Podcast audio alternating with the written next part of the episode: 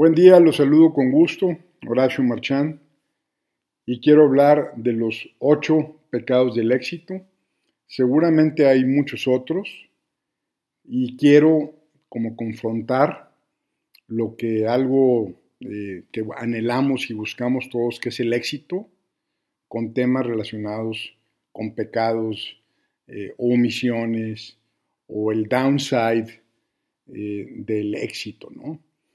El éxito, pues es efímero, personal, subjetivo y muchas veces todo está en, cuestión de cómo lo definamos para saber si en un momento dado nos podemos llamar una persona exitosa o no.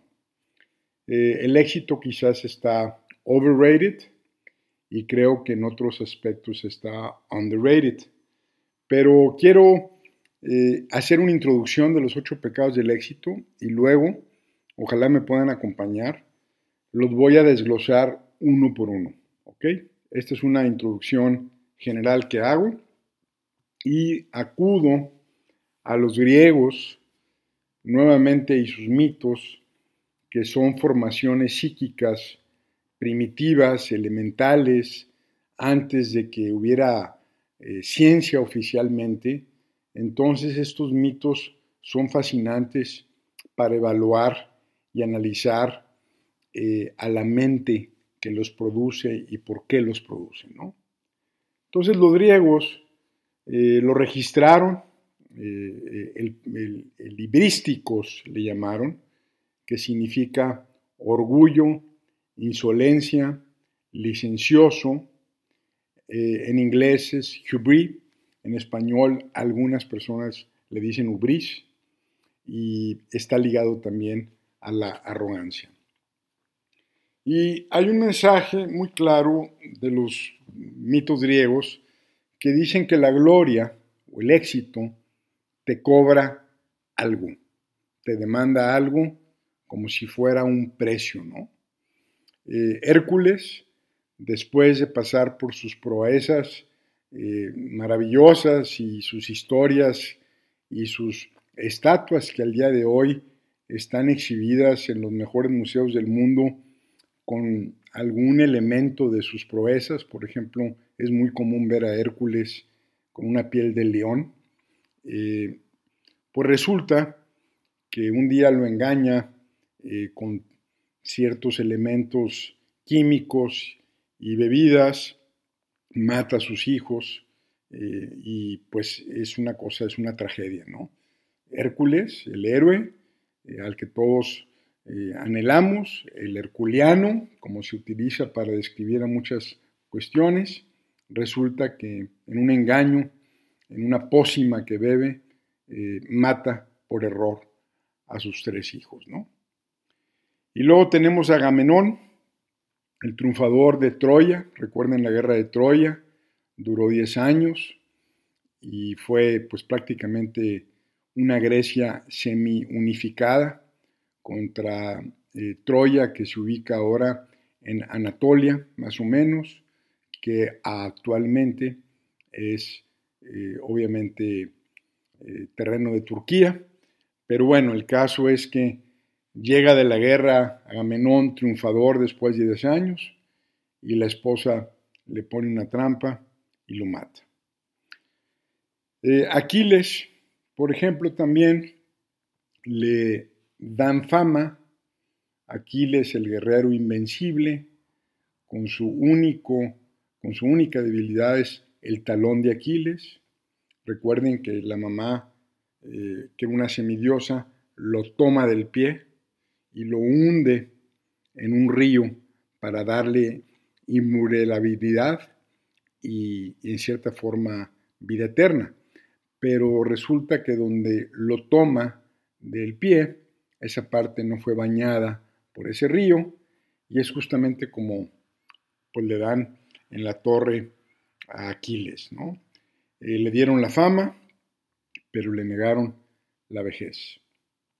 Y tenemos al rey Midas, que pues como lo dice el nombre, el rey Midas lo usamos en estos tiempos, eh, que pide un deseo que, pasado, y el deseo era que todo lo que tocara se convirtiera en oro y en una de esas pues toca a su hija para acariciarla y se convierte en oro y obviamente pues se considera una, una tragedia. ¿no? Finalmente pues quiero hablar del mito de Ícaro, de este personaje que vuela tan alto eh, en un espíritu de arrogancia, de crecido, y el sol derrite la cera que sostiene a las alas juntas y pues se desmorona y se da en la torre, ¿no? Entonces, algo hicieron estos griegos que en las historias y en los mitos dejaron claro que había un downside o una implicación o que el éxito absoluto no eh, existe y nos querían dejar estos legados, ¿verdad? Y aclaro que no era el triunfo lo que le causaba el enojo a los dioses. Eh, lo que castigaban era que el éxito se subiera a la cabeza, que el individuo se creyera más, que se sintiera superior, invencible, imbatible, perenne, o lo que ellos llamaban hibrísticos. Entonces, este principio, pues, no solamente aplica a las personas. Hay organizaciones que se creen invencibles, que creen que sus decisiones no pueden fallar y tenemos documentados miles de casos de estrellas estrelladas y de caídas de imperios eh, a través de toda la historia. Eh, entonces, eh, el, éxito, a su vez, también puede ser tóxico, puede embriagar, puede sesgar, puede demandar o, lo más común, es que te infla como un globo hasta que revientas. Eso viene de un tema utilizado en psicología profunda, en inglés que se llama inflation. El ego se siente que no puede con todo y de repente, ¡pum!, revienta. Entonces voy a hablarles eh, en concreto de ocho. Yo creo que hay muchos y el primero se llama complacencia, donde significa business as usual, eh, se genera confort y el lema o el logo de la complacencia es no hagan olas. Así estoy bien y no necesito más, no necesito menos. Don't rock the boat. El segundo que voy a analizar, esto lo voy a desmenuzar en otros podcasts, es concretamente la arrogancia donde se piensa simplemente que el enemigo es inferior. O sea, no, te molestes. Eh, todos están por abajo de mí, de mis decisiones, y eso le, voy a hablar y lo voy a tocar en el tema de arrogancia. Eh, el tercero tiene que ver más con empresas, le llamo politiquería, politics, la grilla, donde los feudos contaminan a la empresa, eh, así como yo qué y yo por qué, los famosos hilos, eh, la forma tan curiosa, no hemos aprendido a medir bien el éxito inclusive en las empresas, hay métricas eh, que se contradicen, que se contrapuntean, métricas que están diseñadas en contra del cliente, y métricas que si se persiguen y se logran pueden llevar fácilmente a la quiebra a una empresa. Entonces llevamos complacencia, arrogancia, politiquería, lo que le llamo miopía métrica. El quinto sería la unidimensionalidad, es decir, aprendemos algo y lo asentamos como un digamos, como una metodología que usamos siempre. Es decir, nos convertimos en martillo y todo lo queremos arreglar a martillazos. Y a todo le vemos cara de clavo. Eso es lo que ocurre sobre todo en éxitos tempranos, ya sea personales o empresariales. Eh, se asume que lo que funcionó, eh, pues finalmente va a seguir funcionando. Eh, ahí el lema es, hazle como siempre. El sexto, relacionado más a empresas, le, le, llamo fuga de talento, donde todas las, todas las personas que se consideran buenos en una empresa, eh, que tienen opciones, esos son los más interesantes, ¿no? La gente que trabaja en una empresa que tiene opciones, que tiene ofertas de trabajo, que se puede mover sin problema de un trabajo a otro y sabe que es bueno y que le va a ir bien. El reto es que esos que tienen ofertas, esos que tienen posibilidades, esos que no le tienen miedo a de repente quedar desempleados eh, porque son solicitados, mm, pues esos son los primeros que se van cuando una empresa va mal. ¿Quién se queda? Los malos. Los malos o los mediocres a veces no los sacan de las empresas ni a patadas. Me ha tocado ver casos donde degradan a alguien, le quitan inclusive elementos muy eh, visibles y representativos como su oficina privada, le quitan secretaria, lo cambian de puesto, lo bajan de puesto y simplemente no se van. Es decir, es fácil que se vayan los buenos y es muy difícil que se vayan los malos y cuando los buenos empiezan a ir, esa es una señal de que algo está mal en esa empresa. El 7, el pecado eh, número 7, eh, le voy a llamar incrementalismo, eh, donde la meta siempre está expresada en porcentajes.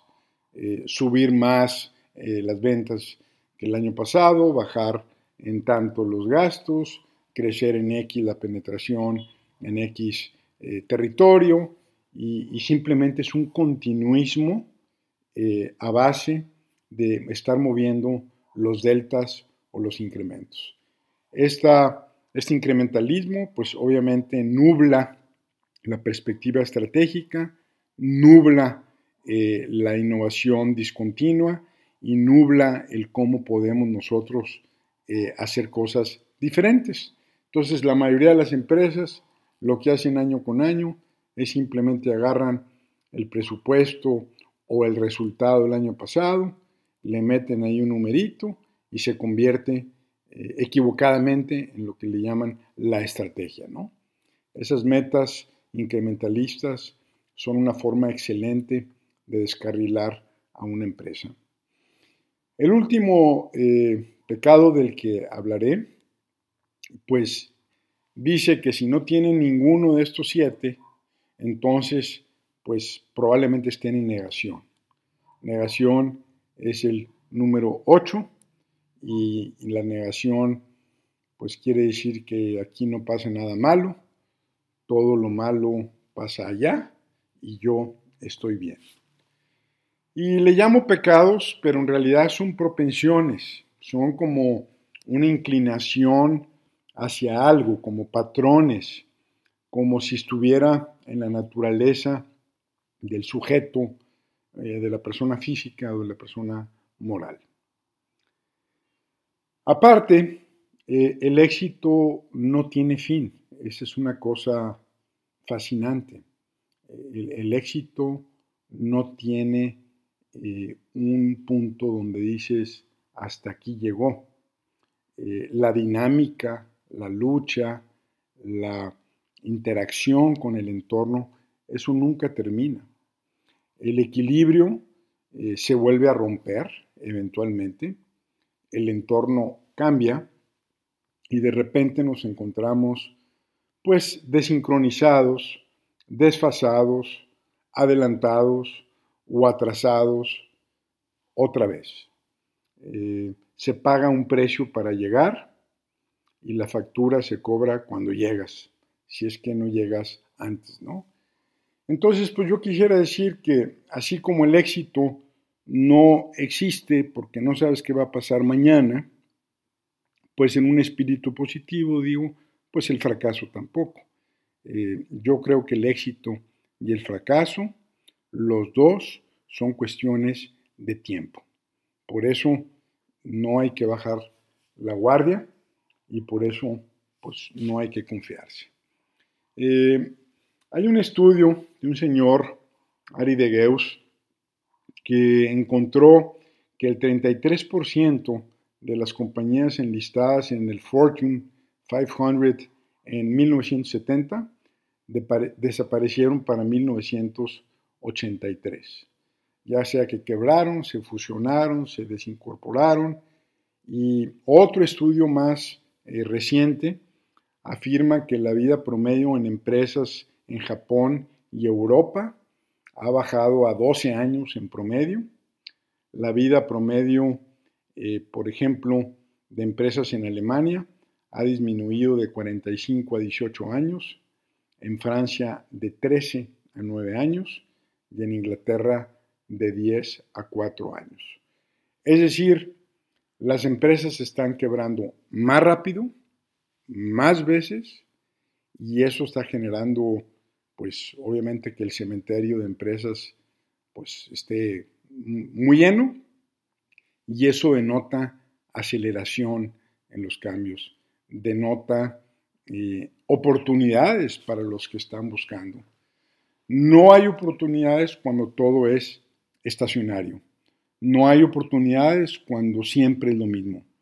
Países que no crecen eh, y no tienen bono demográfico, por ejemplo, que no tienen crisis, que no tienen eh, crisis políticas inclusive o económicas, todo es estable, ahí el emprendedor los nuevos tienen muy poquitas probabilidades. En el caos, en esta aceleración de mortandad empresarial, es donde finalmente eh, radican las oportunidades. Entonces, eh, pues eh, yo creo que esta es una introducción suficientemente larga en tiempo. les quiero recordar que vamos a hablar de ocho pecados. Voy haciendo un podcast por eh, pecado. Es complacencia, arrogancia, politiquería, miopía métrica, unidimensionalidad, fuga de talento, incrementalismo y finalmente negación. Cierro diciendo que la, caída siempre empieza en el psique, en la actitud de la persona o las personas que manejan una entidad, eh, en la forma en que se interactúa con el entorno, en la predisposición personal de tomar una decisión o la otra, de si te defines como guerrero, constructor, estadista, desarrollador, si estás liberado o vives acomplejado, si estás abierto o estás cerrado y aferrado. Que tenga un buen día, gracias.